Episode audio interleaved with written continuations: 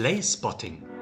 Regisseur und Dramaturg Boris Motzki und Schauspieler Istvan Winze unterhalten sich über ihre Lieblingsautorinnen und Autoren und vieles andere. Herzlich willkommen ein letztes Mal in diesem Jahr 2022 zu Lachsalven und Juxraketen, wenn Ihnen, verehrte Hörerschaft, das noch bekannt ist vom NDR, WDR, BR und Co., dann sind Sie schon eigentlich, seid ihr schon ganz richtig, denn das ist immer das, was ausgestrahlt wird an Silvester. Und die letzte Folge im Jahr, verrückt wie wir sind, haben wir äh, uns entschlossen, Istvan, dass wir nach dieser legendären Weihnachts-Special-Folge letztes Jahr dieses Mal ein bisschen uns mit Silvester auseinandersetzen, in Theater und Film sozusagen. Ganz genau.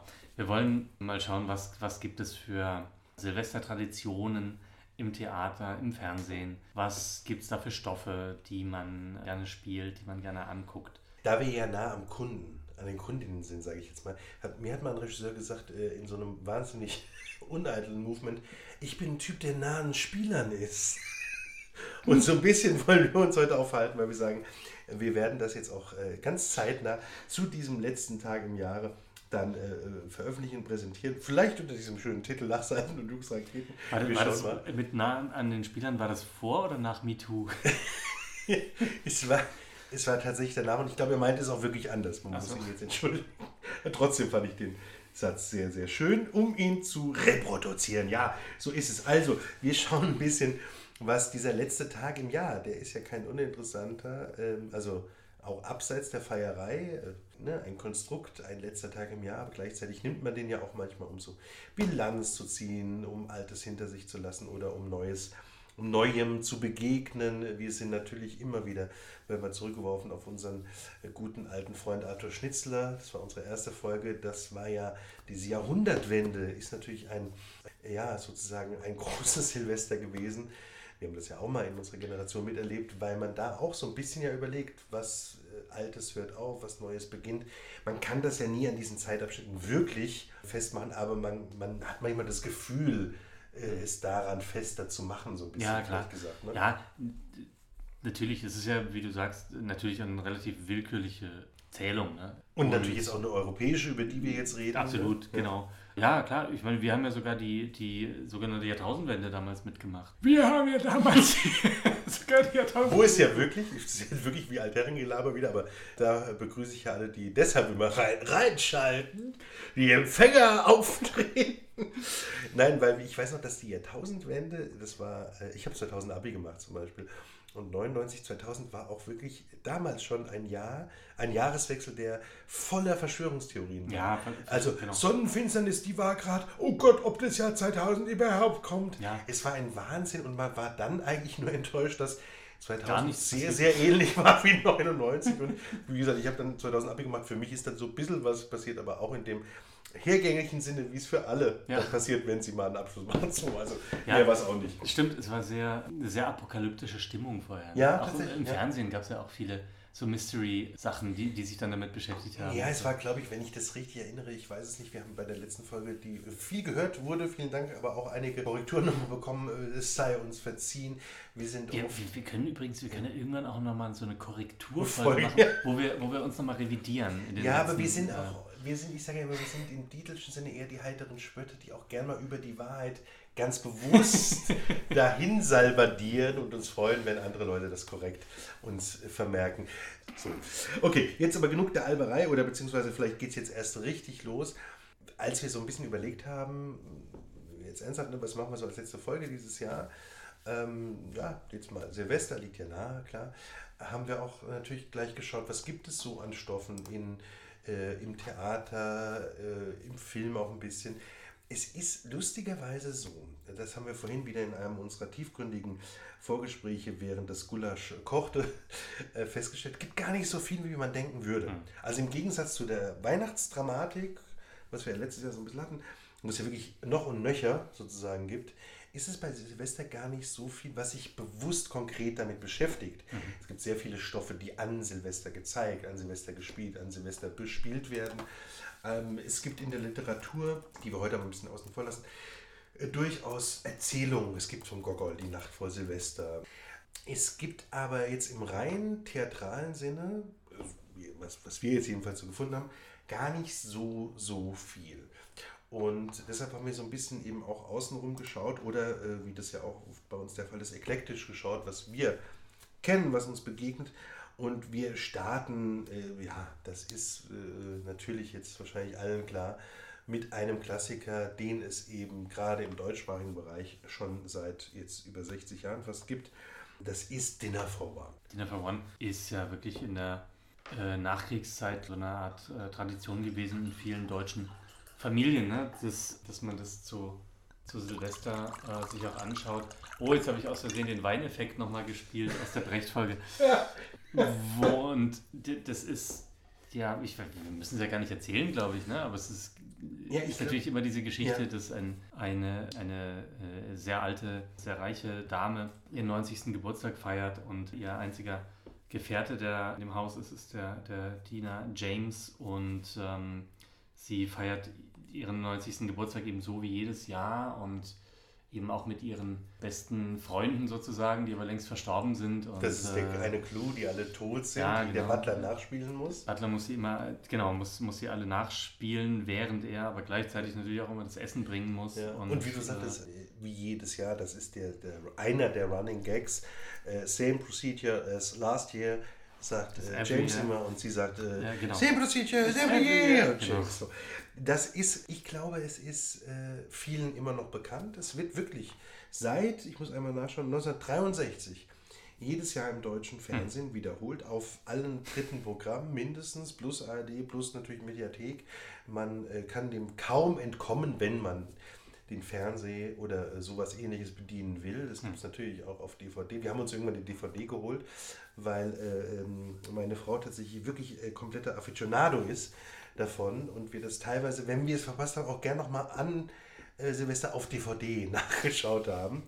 Es ist ein Kult, es ist ein, eine Ritualisierung und, und das ist eigentlich, ich glaube, mittlerweile das Interessantere als die Geschichte ist das Geschichte drumherum, wie der mhm. Wiener sagt. Denn diese Entstehungsgeschichte oder die Findungsgeschichte davon, die ist wirklich ganz spannend. Es ist ja ein Sketch, entwickelt von dem Freddie Frinton, so hieß der Mann, der den Butler spielt, mhm.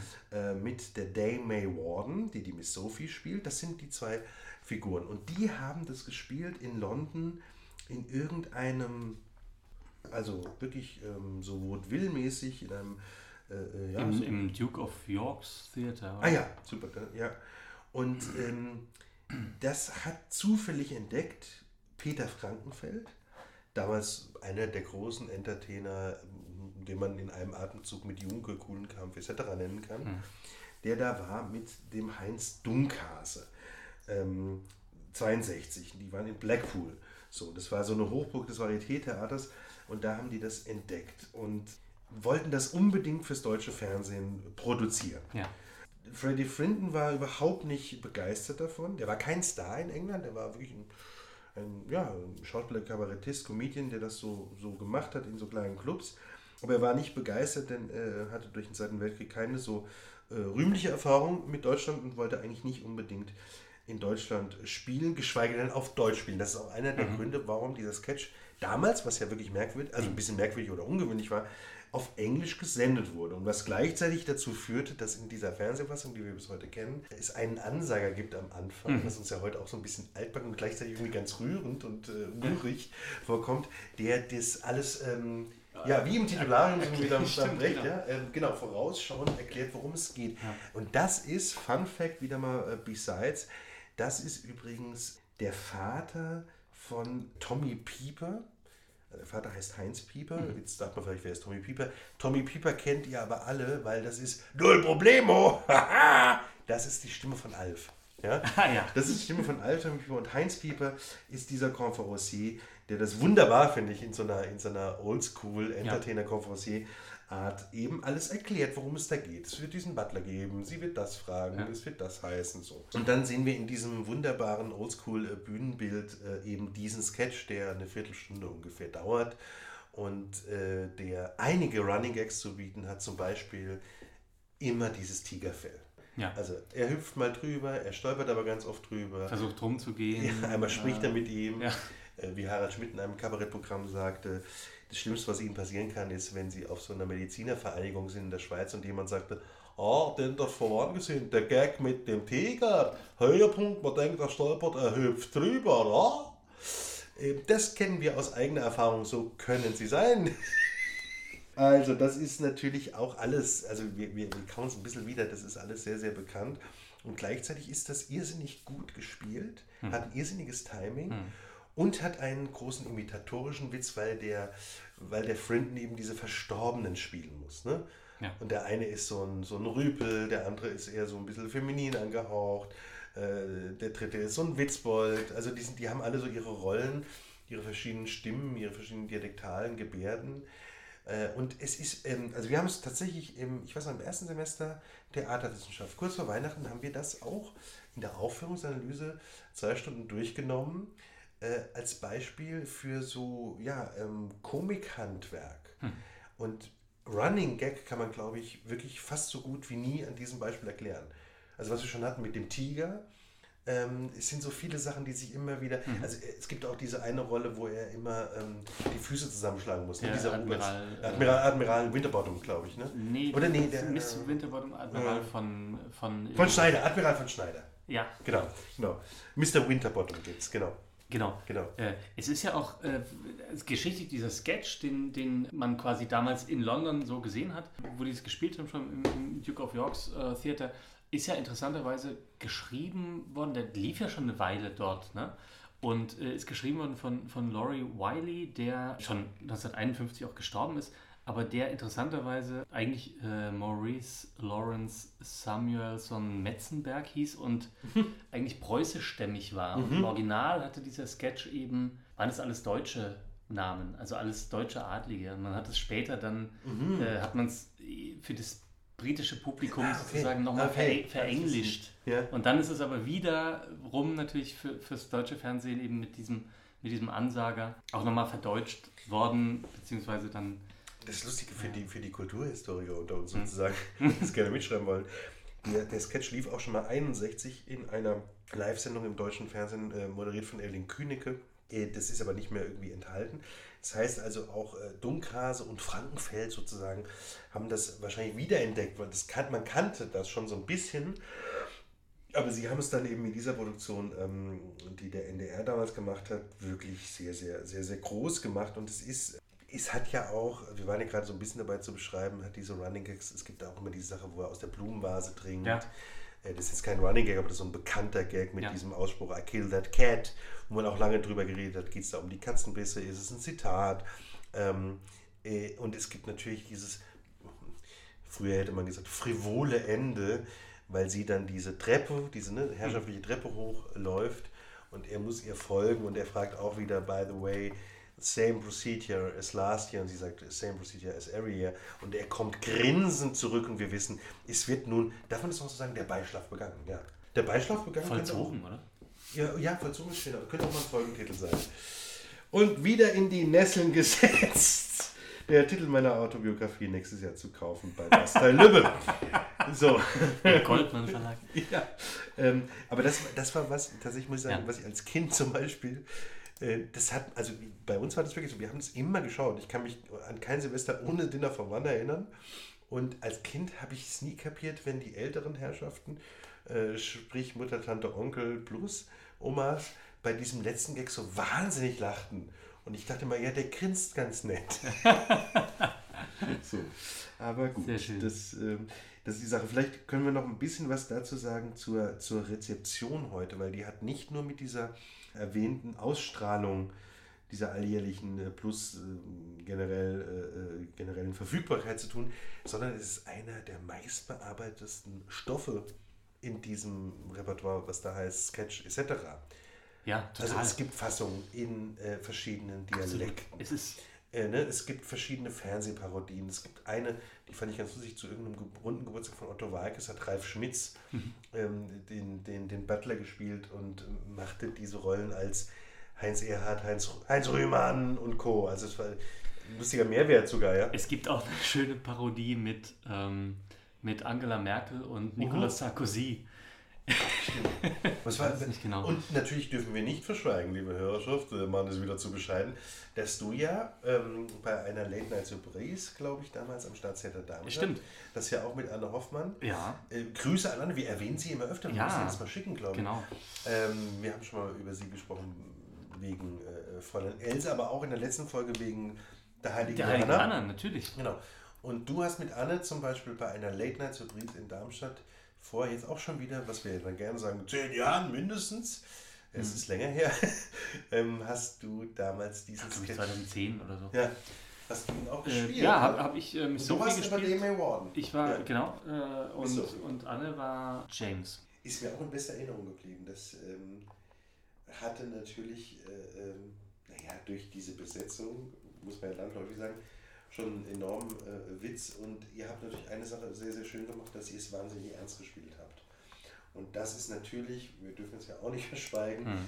ähm, die Schwierigkeit andererseits, wie viele solcher Stoffe, sie werden natürlich auch mittlerweile hoch und runter von jeder, es soll nicht despektierlich klingen, aber von jeder Gruppe mhm. auch gespielt und man merkt, dass, dass der Stoff so einfach der klingt, schon eben wirklich viel mit Timing und Handwerk zu tun hat. Total. Und, ja. und Komödie ist, krankt ja auch immer daran, wenn man sie sozusagen plump, witzig versucht zu servieren, dann funktioniert sie ja nicht richtig. Ja, und wenn man sie auch überall dann macht. Ne? Also ich weiß, ja, dass ja, ich einen, einen schlimmen Moment hatte, ne? heute darf ich das sagen, als ich ein Gespräch hatte in Eisenach in meiner Zeit da als Schauspieldirektor und wir trafen uns mit dem damaligen äh, Direktor des Steigenberger Hotels, mhm. der ging um Zusammenarbeit, ne? kann man was im Hotel machen.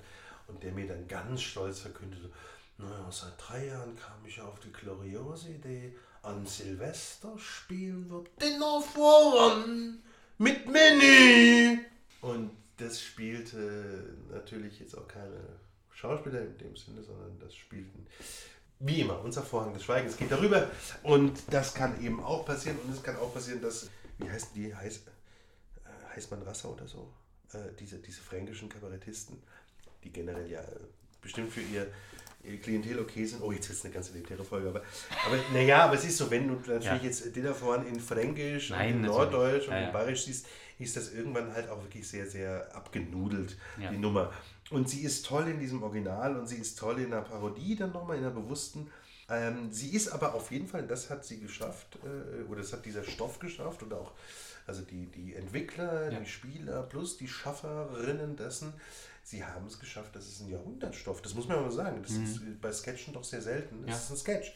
Es ist ein 15-minütiger Sketch und das haben sie geschafft. Äh, ich weiß noch vielleicht als Mini-Klammer dazu, dass ich irgendwann äh, noch ja, als, als Schüler zu Weihnachten ein Band bekam, Dinner for One oder Wer ist der Mörder, mhm. wo diese Dinner for One Story einmal wirklich als Theaterstück abgedruckt war und dann gab es noch einen Krimi dazu, weil es darum ging, wie eigentlich diese vier zu Verstorbenen Tode zu Tode gekommen sind. Und irgendwann kam raus, dass Dame May Warden, also ich sage immer Dame May Warden, das ist die Schauspielerin, ja. dass Miss Sophie sie alle um die Ecke gebracht hat. Also das hat viel irgendwie losgelöst und das Interessante ist, man weiß ja nie, warum das so ist, aber das ist, glaube ich, für uns äh, so äh, in, in, ja, sind wir ja schon ein bisschen so in so einem 80er, 90er Kosmos mhm. recht behütet aufgewachsene Menschen heute so eine kleine eskapistische ähm, ja, Heimatbegegnung ist, wenn man den da voran mhm. noch schauen kann, denkt man, naja, es geht schon noch mal weiter das nächste Jahr.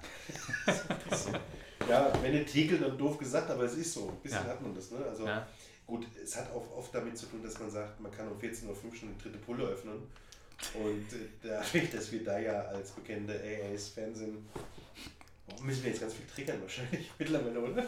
Man merkt den Unterschied, dass wir mittlerweile abends aufnehmen. Wir sind erwachsen geworden.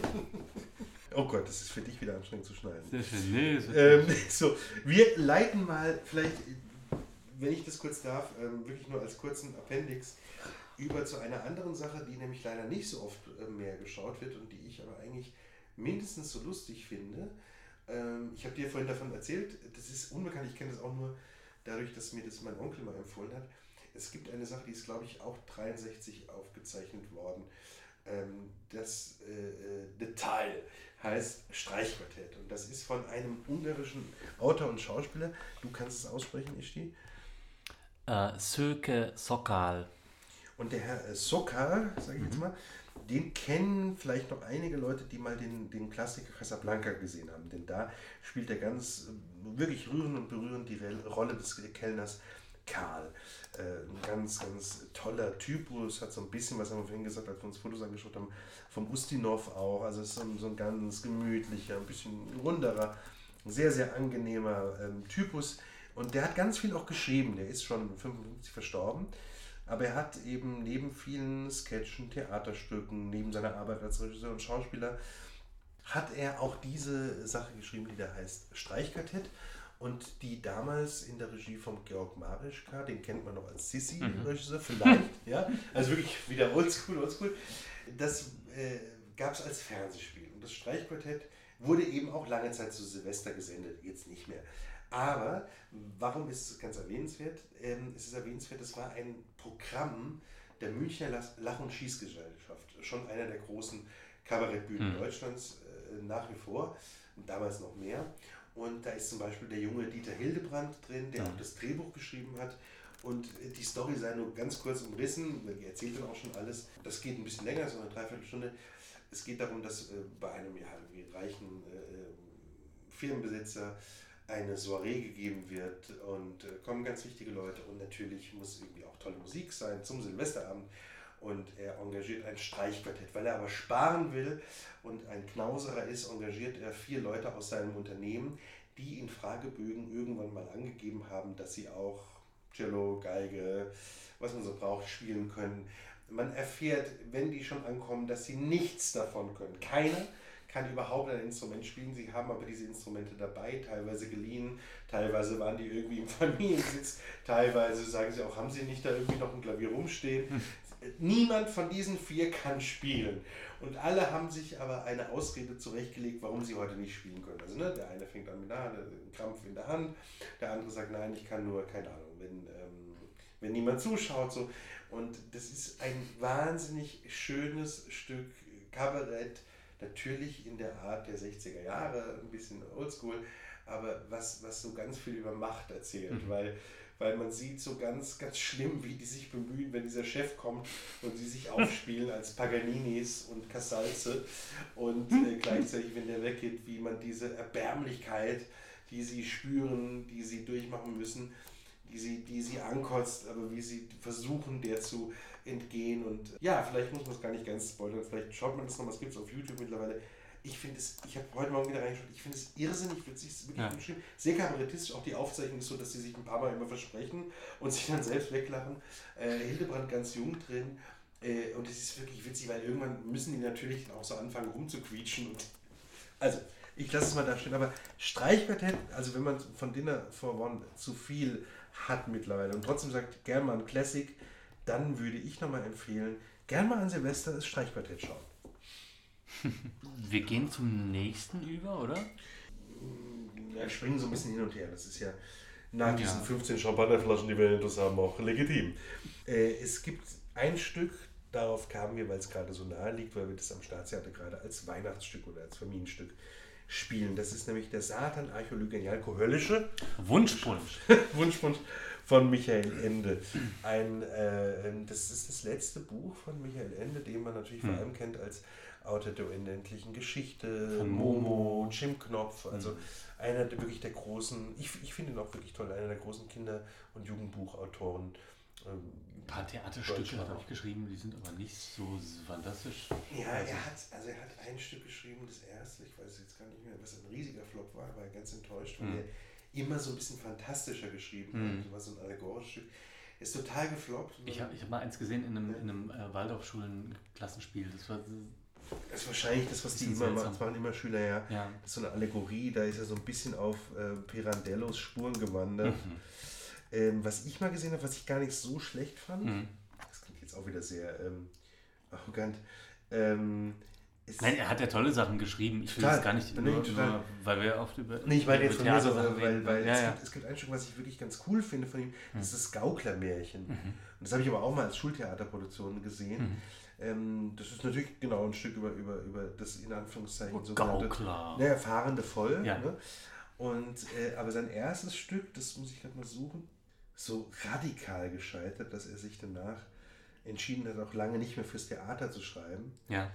Ähm, ich finde es jetzt nicht, aber jedenfalls dieser Michael Ende, den die meisten eben von diesen großen Titeln kennen, also ich meine, unendliche Geschichte und Mo sind ja, Ja, und genauso, sind ja wirklich alles Sachen, die durch Verfilmungen, durch Augsburger Puppenkiste, äh, bei, bei der Geschichte bis zum, bis zum Hollywood-Film, den er ja nicht mochte, aber ähm, wirklich großen, großen weltweiten Erfolg gehabt haben. Ich war jetzt ja gerade in, in Murnau vor ein paar Wochen und dann äh, traf ich ja den einen äh, Vorsitzenden der Horvath-Gesellschaft, der sagte, er ist auch Vorsitzender der Fantastischen Gesellschaft in Garmisch um die Ecke, Ja. die sich mit dem Erbe von Michael Ende auseinandersetzt. Ah, Also das ist schon eine interessante Welt und vielleicht, Ja, genau, vielleicht kommen wir gleich dazu.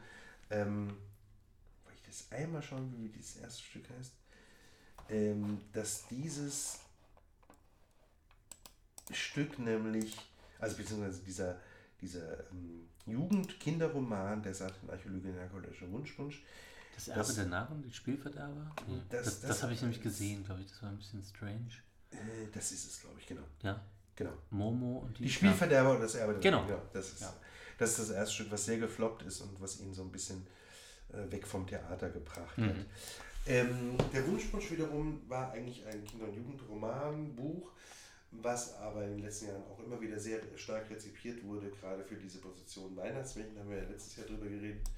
Und was aber ein Silvesterstück ist. Das Ja, kann man ah, nicht das so ist sagen. ein dezidiertes Silvester. Ja. Genau, weil es spielt nämlich zu, zu Silvester. Also es geht darum, dass ein, ein äh, Zauberer oder ein äh, geheimer Zauberrat, wir sind ja auch Geheimräte eigentlich, äh, zumindest in Österreich. Wie, wie Ähm, heißt er? Er heißt äh, Irrwitzer. Äh, Be- Beelzebub Irrwitz. Ja, ein Wunder. Also, Äh, äh, Ende ist übrigens einer der großen Namen. Ja, super. Beelzebub, Irrwitzer und die, die Tante, Entschuldigung, was du gleich erzählen willst, heißt ja dann Tyrannia Vampire. Ein wunderbarer Name. Ja? Wunderschön, ja. Also der, der ähm, ist jedenfalls, muss, muss ja seinen, seinen Zauberer soll erfüllen, äh, jedes Jahr an ja, bösen äh, Taten im Sinne von äh, Umweltvernichtung und ähm, ja, Zerstörung und so weiter. Und merkt eben so einen Tag vor, vor Silvester, dass er das wahrscheinlich äh, nicht schafft und, und muss jetzt ähm, ranklotzen, um, um das noch zu schaffen. Und es gibt kriegt aber... halt auch einen Auftrag. Ne? Es kommt ein, ein Besucher, um das kurz zu sagen, Ja. ne? die Made, Malektus Made, im Auftrag irgendwie der höheren Bös, äh, Boshaftigkeit, der ihm sagt, wenn du es nicht bis dahin geschafft hast, dann geht es ja an den Kragen. Ja, genau. Ja. Äh, ich kann mich noch erinnern, es gab in der, äh, in, der in dieser die, die Illustrierung zu dem, zu dem äh, Kinderbuch, was ich damals ja. hatte, Ja. ja, wunderbar. Da gibt es doch auch dieses. Der Büchernörgeli. Ja, genau. Und du, du weißt, wer das war? Ja, der Reicher- Büchernörgeli war Äh, Marcel Reich Ranitzky. Ja, Aus welchem natürlich. Grund? Der- weil, weil, weil Ende hatte ja einen Riesenerfolg, Ja. wurde aber nie vom Feuilleton wahrgenommen. Ah. Und es gab dann, äh, vor, vom, lange vor dem Wunschwunsch gab es irgendwie eine äh, Quartettsendung oder, Mhm. oder FAZ-Meldung, weiß nicht mehr. Und dann wurde Reich Ranitzky gefragt, was sagen Sie zum Phänomen Michael Ende? Er sagte, zu dem Phänomen Michael Ende äußere ich mich nie im Leben. Und Ende war stinksau, Ende war ein sehr beleidigter Mensch auch. Ja. Ende war ein äh, Mensch, der wirklich die, die schönen Künste, die Fantasterei gesucht hat, der eine wunderbare Villa, äh, die, die, die ähm, Villa Liocorno, also die, die Villa Einhorn in Mhm. Rom besessen hat, aber immer dann wieder pleite ging und immer Prozesse hatte. Und also der, und das hat ihn so verletzt, dass er sagte, in diesem letzten, das war sein letztes Buch, ja, also sein letztes komplett editiertes Buch jedenfalls, ähm, äh, hat er gesagt, dieser Büchernörgeli, das ist die Rache an äh, Marcel. Ja. Wir spielen das jetzt gerade im Staatstheater Mainz in der äh, Regie von der wunderbaren Jule Kraft. Eine ganz tolle, muss ich wirklich Werbung machen, wirklich eine ganz tolle, äh, äh, herzerwärmende und irrsinnig anarchisch gleichzeitige und witzige Inszenierung, den Wunschwunsch. Und ähm, es macht so Spaß. Der Nörgeli ist nicht dabei, aber es macht so Spaß, weil es oft so ein bisschen unkorrekt und oft so ein bisschen unsauber ist. Und Ja. ähm, jetzt, genau, sind wir vom Inhalt ein bisschen abgekommen, aber äh, Entschuldigung, ich habe dich unterbrochen. Der muss jetzt was Böses tun und dann kommt diese Tante dazu, die muss das genauso. Ja. Die haben zwei Spione jeweils im Haus. Ne? Das ist ähm, ein, ein Rabe und ein Kater. Mhm. Und äh, die beiden wollen eigentlich nicht, dass die so böse sind Genau. und versuchen die davon äh, äh, abzubringen und äh, ja, besuchen dann den heiligen Silvester, weil das spielt alles in dieser Silvesternacht und versuchen durch durch ähm, einen früheren Glockenton, das äh, ja, so zu schaffen, dass es äh, noch zum Guten bewältigt wird. Genau. genau. Und äh, der Wunschwunsch, dieser Wunschwunsch, dieses Rezept haben eben die beiden Bösen. Und eigentlich ist die Idee des Wunschwunsches auch eine ganz interessante dialektische, nämlich eigentlich funktioniert der so, dass man was Positives wünscht mhm. und es entsteht was Negatives. Und die beiden positiven Gestalten drehen das aber so um, dass es nicht so ist, dass es diesen Umkehrzauber gibt, sondern dass, es, dass der positive Wunsch positiv bleibt. Ja. Und dadurch werden die Bösen, die sehr sympathisch übrigens sind, das ist ein Stück der, der sympathischen Antagonisten, äh, dass die Bösen selbst gekillt werden, in Anführungszeichen, dass die nämlich auch lieb werden ja. und dass die Wünsche eben gute sind. Und es ist ein interessanter Stoff, weil er komplett heutig ist. Das Ding ist aus dem Jahr 1989 mhm. und es hat aber genau das Umweltzerstörung, also Klimakrise, ja. Äh, Krisenherde, Kriegsbeginne, ja. alles drin. Und ähm, ich habe das jetzt gemerkt, äh, wie du sagtest, ich habe das auch als, ich weiß nicht, da war ich neun Jahre und habe ich das mhm. gelesen, fand das ganz toll, auch diese Zeichnungen. Ich habe es ganz, ganz oft gelesen. Ganz toll. Also, und es war so witzig, es hat so einen tollen Humor. Total. Also das ist ein, ja, und das, und das ist äh, das, was wir vorhin besprochen haben, das hat diese Dramaturgie eben drin und das haben wir jetzt fast nirgends gefunden. Wir kommen nachher auf dem Filmbeispiel. Die Silvester-Dramaturgie, ja. ne, dass man ja. auf so einen Punkt hin. Es läuft die Uhr. Genau. Es läuft die Uhr. Es muss ja. wirklich bis 0 Uhr geschafft werden, im, im alten Jahr. Und diese Dramaturgie ist ja eigentlich eine spannende. Und deshalb haben wir vorhin gesagt, äh, es müsste eigentlich zehn Agatha Christie-Krimis geben, die sagen, bis um 12 muss der Mörder gefunden mhm. werden, sonst keine Ahnung, explodiert das Haus, mhm. doof gesagt. Mhm. Ähm, weil das ist, ja, das, ist ja, das ist ja die große Spannung, dass Silvester immer eine Showdown Dramaturgie ja. hat. Also eigentlich müssten Western an Silvester spielen. Ja. Western an Silvester. 12 Uhr mittags. Mhm. Aber Entschuldigung, genau 12 Uhr mittags ja, ist ja genau diese Dramaturgie, dass man bei diesem Western, Achtung ganz kurz für wieder die WDR 3-Hörer, bei diesem Western von Fred Zinnemann mit Gary Cooper, Grace Kay und Walter Brandon in der komischen Rolle, genau weiß, bis 12 Uhr muss, äh, wie man hier wiederum sagt, der Gesse oder die Berg Schild sein. Oh, ich glaube, die heutige Folge verzeihen mir viele nicht, oder? Was meinst du? Ja, aber es hilft ja nichts. Letztlich hören wir auch nur wir und klicken auf drauf, ne? Genau. Und Jensi. Liebe Grüße. Übrigens, nächstes Jahr gibt es natürlich wieder eine Folge mit Jens, das versprechen wir schon mal, das haben wir dieses Jahr gar nicht geschafft. Und ähm, äh, von uns bestimmt auch. Also wenn wir das durchgestanden haben, oder? Ja, klar. Ich bin dabei. Wir kommen eigentlich zum nächsten Themenkomplex. Das ist, wie gesagt, heute ein bisschen wild meandernd, aber wenn ihr das jetzt an, am Silvestertag hört, dann seid ihr sowieso schon so beömmelt, dass das nur noch läuft und ihr sagt, ist es Cindy und Bert oder sind es Ishton und Boris? Es ist oft ähnlich. Wir kommen aber lieber. Übrigens, wir hätten auch einen Jahresrückblick machen können. Menschen, Tiere, Emotionen mit Thomas Gottschalk und Karl Friedrich von Theodor und zu Gutenberg. Es ist ja auch, wir haben gesagt, wir machen nicht, weil wir wollen nicht doppeln. Weil du wärst natürlich Gottschalk gewesen, ich natürlich Gutenberg. Der Rubikon ist überschritten. Ja. Oh Gott. Robi, Robi, Rabi. Jetzt kommt Robi, Berlusconi, Vorsicht. Aber jetzt sind wir mal gut drauf. Oh. Pass auf, jetzt kommen wir wirklich zum Thema, deshalb stimmt die Herleitung. Äh, das da heißt bei uns Lachsalben und Juxraketen, vorhin schon angedeutet. Warum heißt es so? Weil wirklich, ich weiß nicht mehr, ob es heute noch so ist, aber jahrelang hießen die Sketch-Programme, die auf auch WDR, Bayern 3 etc. rauf und runter liefen, nicht nur einmal, sondern um 15.10 Uhr wie um 1920 wie um 23.15 Uhr, die hießen ähm, Lachsalven und Luxageben. Sketche und Bonbons, ähm, Sketchfeuerwerk zum Silvesterabend. Und das waren immer Zusammenschnitte, ich glaube, es gibt sie wirklich noch, ich mochte sie auch, muss ich sagen. Es waren Zusammenschnitte deutscher ähm, Kabarettisten, Komiker, Comedians. Ähm, von der niedersten bis zur höchsten Kultur sozusagen. Also es fand sich darin sowohl ein, ein, ein äh, Gerhard Pold, was ich jetzt zum Großen rechne, äh, wie aber auch ein Phipps Asmussen, was wir vielleicht ein bisschen unter äh, dem Radar ansetzen wollen, unter dem Intellektuellen jedenfalls.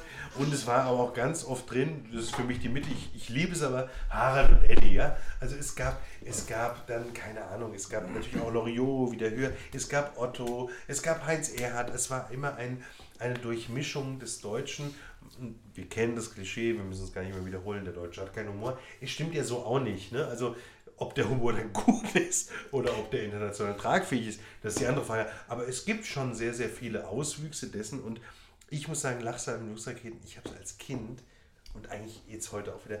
Natürlich war auch dabei. Hallo, ist heute ein Feuerwerk in der Stadt. Also, ne, Didi und Co., sie waren alle dabei.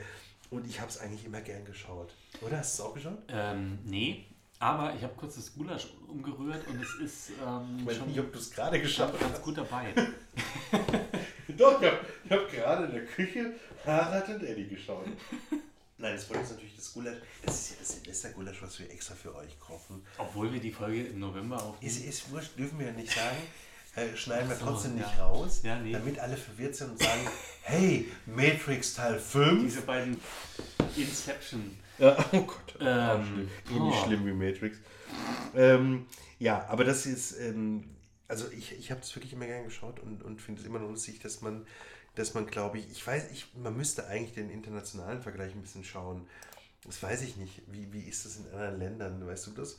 Wie, wie das jetzt, wie ist es in Japan, wie ist es in, in England, wie ist es in Ungarn, keine Ahnung. Hast du da, äh, ich weiß nicht, ob das, also weil, weil ich glaube, Deutschland denkt ja, man muss so lustig und so locker und so frei sein, was sie natürlich nicht sind, weil das alles ne, angestrengte äh, Unternehmungen sind. Aber ich, ich könnte mir vorstellen, dass bei Italien schon auch irgendwie 13 Stunden Bombola mit Silvio läuft. Oder? Ja, kann gut sein. Ich, in, in Japan gibt es ja das ganze Jahr durch ziemlich, ähm, ziemlich kranken Humor. Also äh, so, was hier irgendwie durch, Ja. durch äh, Takeshi Kitano oder so, so Ja. ein bisschen äh, bekannt. Das war ist. Castle, ne? Ja, ja, genau. Ja. Und ja, nee, keine Ahnung. Ich, in England ist es ja, glaube ich, nochmal auch was anderes. Denn in England hatten wir ja schon in der Weihnachtsfolge letztes Jahr Ja. darüber geredet, gibt es ja auch zu Weihnachten immer schon diese, diese Tradition des, des Stimmt. ähm, Christmas Theater, äh, Pantomime und so. Also wir uns beide auch jetzt gerade wirklich im Rollstuhl nicht, nicht mal selber Nee, zitieren nee, können. nur. Aber auch so halb zuliegen, während wir auf Ja, der Couch lehnen, genau. so ein bisschen aggressiv zurück. Und es wird auch so hart alles gerade so. Ja. Und Und die, die, die, Ja. die Bremse am Rollstuhl Ja, ist auch nicht so mehr- fest, die gehen nicht mehr ab. nicht mehr los. Nee, aber man kippt auch fast um. Aber es ist gut, dass wir uns selbst noch irgendwie Ja. immerhin darin halb beobachten können. Also, Lachsaten Jungs ist eigentlich letztlich unser Tipp.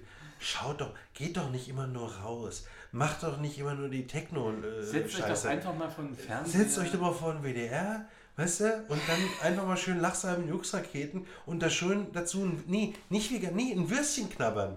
Ein Würstchen knabbern mit Kartoffelsalat und ja, ein Bier und auch ein Schnäpschen. Und ein Mad Eagle. ein Mad Eagle immer sich reinhauen und Immer. auch nicht um 12 rausgehen, nee, nicht knallen, sondern nachhaltig. Einfach nochmal um 12 den auf der Wand schauen und um 1 Uhr Streichquartett, um 2 Uhr, dann geht die Didi-Show los auf ZDF Neo. dann- Aber dann geht's ab. Genau. Ballett, Dann, dann Ballett. kommt der Zapfenstreich. Okay, wir haben dazu, Ähm. glaube ich, einiges gesagt. Was spielt man im Theater an Silvester? Ich lese jetzt wirklich so vor wie im Reservat. Im Reservat? Im Reservat. Im Reservoir. Nee, ich meine natürlich im Repertoire. Nein, ich meine natürlich beim Referat. Wenn Sie, Der war wirklich nicht schlecht. wenn Sie bis hierher noch durchgehalten haben, verleihen wir Ihnen die Plakette, nächstes Jahr dreimal Weihnachtskarussell fahren zu dürfen. Ich habe nämlich noch drei in der Tasche.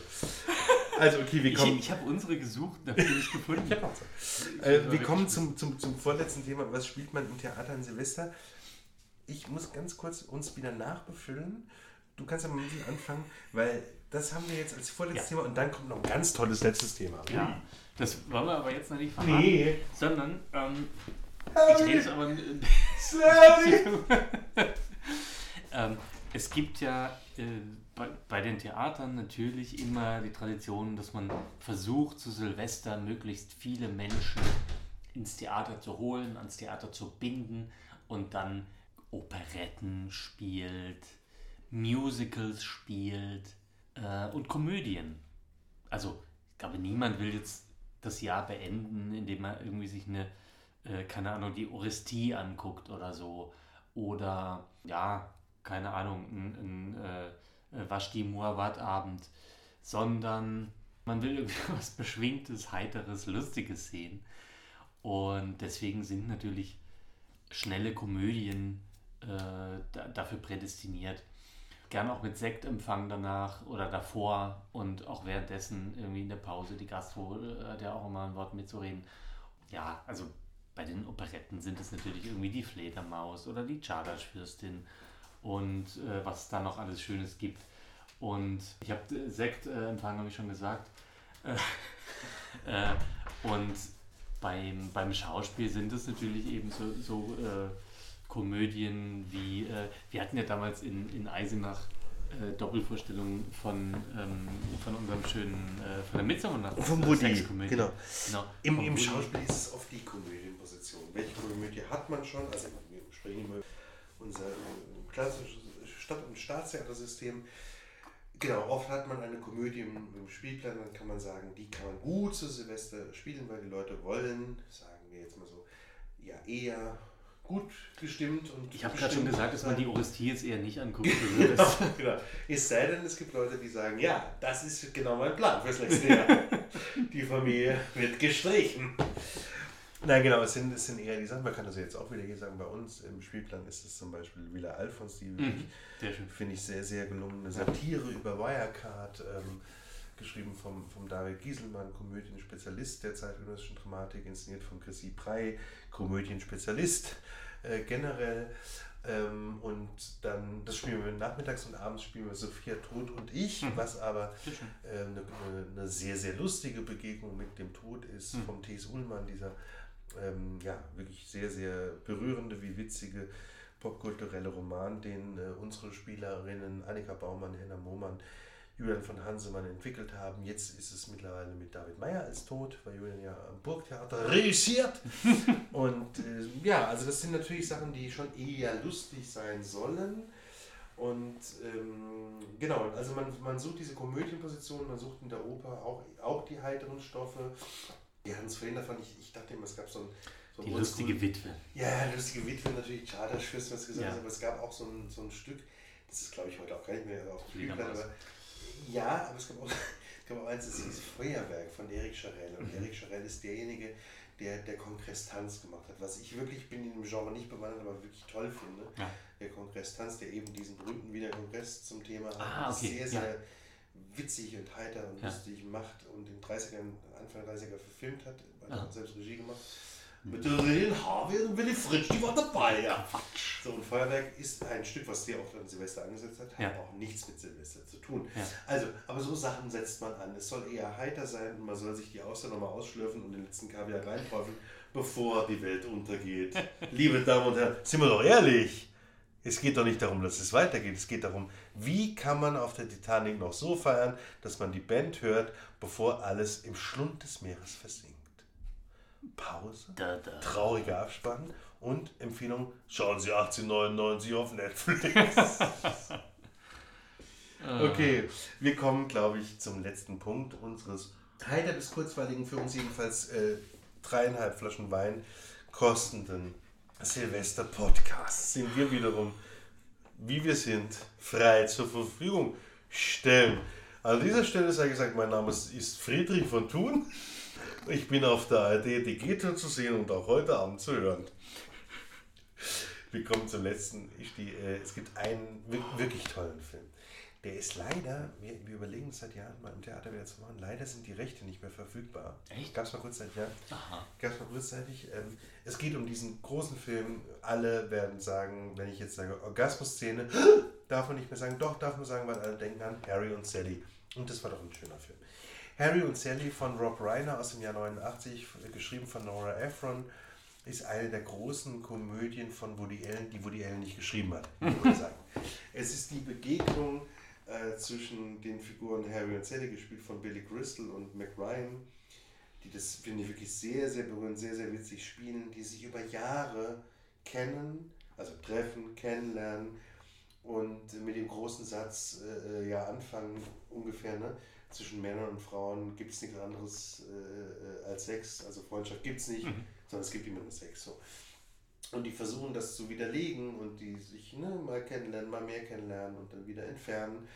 Und es gibt immer dieses Treffen an Silvester.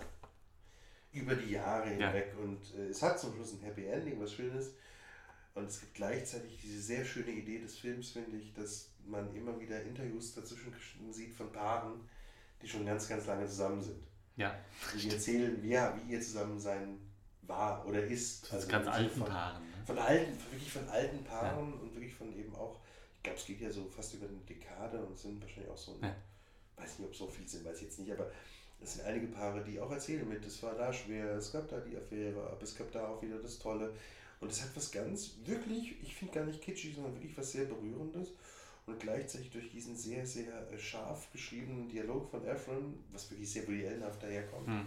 Und durch diese tollen Spieler, Crystal, äh, äh, Ryan, aber auch zum Beispiel die wunderbare, leider viel zu früh verstorbene, ähm, wir kennen sie aus Star Wars, Carrie Fisher, ja, die, die, die Freundin spielt zum ja. Beispiel von, von McRyan. Ein ganz, ganz toller Film und der hat Silvester so als Thema. Und jetzt fällt mir ein, das ist interessant wieder, mhm. also für mich gerade, weil da haben wir nicht lange, es gibt noch einen Film, der Silvester auch thematisiert, aber natürlich nur, nur am Rande. Und der ist für mich ein ganz großer Silvesterfilm. Und auch ein Stück eigentlich. Das Apartment, die Apartment von Billy Wilder mit mhm. Jack Lemmon und, und Shirley mhm. MacLaine. Ähm, das ist diese Story, dass äh, Jack Lemmon wieder mal so ein Underdog spielt und er ein Apartment hat, was er immer seinen Chefs vermieten muss als, ja, wie sagt man das, Raum für Stell dich ein. Das klingt auch schon altbacken. Also, na, wenn die Chefs halt äh, sich treffen wollen, meistens mit eben Geliebten und Affären. Und Jack Lemmon muss dann immer, wird dann immer gezeigt, wie er traurig im Regen rumwandelt. Seine Figur heißt Cece Baxter, das sagt schon alles. Ja. Er ist ein kleiner Angestellter, ein herzensguter Mann, der sich Geld dazu verdienen muss. Und dann wohnt bei ihm auf dem Stockwerk Frank Kubelik. Und Frank Kubelik ist die wunderschöne junge Shirley MacLaine. Äh, und die hat ein Verhältnis ausgerechnet mit diesem einen bösen Chef. Und dann fängt irgendwann äh, Jack Lemmon an zu sagen, das ist nicht richtig. Und vor allem, ich kann das nicht machen, ich kann denen nicht mein Apartment vermieten. Und das ist diese Story so ein bisschen. Äh, Billy Wilder Komödie, eine der großen Komödien der Filmgeschichte, gibt es auch als Musical. Aber das Tolle daran ist, und deshalb komme ich drauf, dass es da an Silvester eben diese Situation gibt, dass Lemon denkt, Shirley MacLaine hätte sich umgebracht, mhm. der Korken knallt, aber der Korken knallt. Es war nur der Silvesterkorken. so. Vielleicht ist es ein ganz schönes Ende, ähm, dass wir sagen, lasst nur den Silvesterkorken knallen, sonst nichts. Oder? Ja. Ähm, mir ist nur gerade noch ja. eingefallen, es gibt ja, auch noch äh, Four Rooms. Ja? Also ah, Silvester stimmt. in fremden Betten. Super ja? Film. Ähm, ja. Nach der äh, Vorlage von, von Royal Dahl. Äh, und der Film ist von Tarantino und Co., ne? Tarantino, äh, Robert Rodriguez, ähm, Alexander Rockwell und, und Alison Anders. Und ich glaube ich immer Tim Ross als Page, der durch die Szenen führt. Genau, ne? genau. Ganz toll, Tim ja. Roth, ja, super. Äh, Tim Roth. Ja. Äh, ah, ich habe ihn gesehen in Frankfurt. Nee, nicht. nee, genau. Also, wo es einfach in einem Hotel spielt, wo, wo ähm, ja, einfach in, in, vier verschiedenen Zimmern. Ja, stimmt, das ist ein super Film. Bizarre, bizarre Sachen passieren. Ja. Also, Madonna spielt auch mit. Ne? Ja, und, und, und, ich weiß, dass der, der ich glaube, dass wirklich, ich bin ja nicht so ein Tarantino-Fan, aber dass diese, ja. dieses, diese Episode von Tarantino wirklich die beste ja. ist da drin. Ja, ja, ja. Antonio Banderas auch. Stimmt, sehr lustig, ja. Ähm, ja, das, nur noch kurz als, ja. als so ein, als so ein ähm, Silvester-Ding. Was ich ja, äh, ich weiß, du machst es nicht so, aber ich, ich fand es äh, damals, auch weil wir über die Jahrtausendwende gesprochen haben, äh, damals schön ist die Serie äh, Futurama von, von mhm. Matt Groening, die ja auch äh, die Prämisse hat, dass sozusagen ein, äh, ein absoluter Loser, der irgendwie selbst als, als Pizzabote versagt, dann bei, bei dem Versuch, eine Pizza auszuliefern, sich aus Versehen äh, einfrieren lässt und dann im Jahr äh, 3000, also in der Silvesternacht ja. sozusagen, dann 1000 Jahre später wieder aufwacht und dann quasi in der Zukunft lebt und ähm, also keine... wenn du mir darüber erzählt hast, mochte ich es auch immer. Sollen wir äh, zum Abschluss für unsere Bertelsmann-Anhänger, die gerne nochmal die sonore Stimme von Elmar Gunsch hören, vielleicht ein, ein kleines Gedicht wieder verteilt lesen, Isti, wenn du Lust hast? Ja, gerne. Wirklich unvorbereitet diesmal. Machst du die erste Hälfte, ich mache die zweite. Das ist Rainer Maria Rilke über das Neujahr und ich finde das einen ganz schönen... Und nun wollen wir glauben an ein langes Jahr, das uns gegeben ist, neu unberührt voll nie gewesener Dinge, voll nie getaner Arbeit, voll Aufgabe, Anspruch und Zumutung. Und wollen sehen, dass wir es nehmen lernen, ohne allzu viel fallen zu lassen von dem, was es zu vergeben hat, an die, die Notwendiges, Ernstes und Großes von ihm verlangen. Guten Neujahrsmorgen. Guten Neujahrsmorgen. Und den wünschen wir euch. Dankeschön. Gutes neues Jahr. Gutes neues Jahr.